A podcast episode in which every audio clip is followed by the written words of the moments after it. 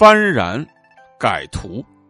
这个典故呢，最早出自《三国志·蜀书·吕凯传》，讲的故事是三国时期，蜀国有一个名叫雍凯的大臣。这个人呢，老奸巨猾，善于见风使舵。刘备刚一去世，尸骨未寒，他就投降了吴国。吴国在得此人之后呢，就派他率兵进驻永昌郡。当时永昌郡呢，仍然在蜀国的管辖之下。县官吕凯为人忠诚正直，听说叛臣雍凯率兵前来，便和府城王抗一起指挥军民紧闭城门，严阵以待。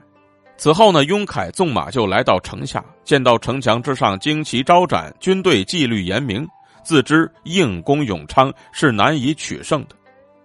自知呢，硬攻永昌那是难以取胜的。于是呢，他就多次用箭书把书信射进城中，劝吕凯放下武器，归顺吴国。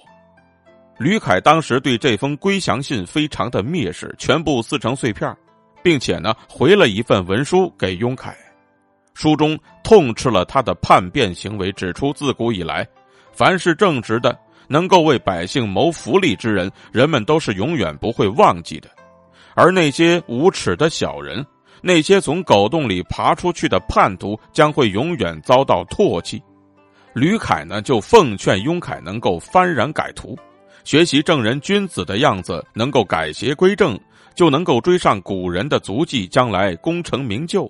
这小小的永昌还不够你管呢，可是雍凯呢执迷不悟，视吕凯的劝告为耳旁风。后来呢，他竟然就被自己的部下给杀死了，落了一个极其可悲的下场。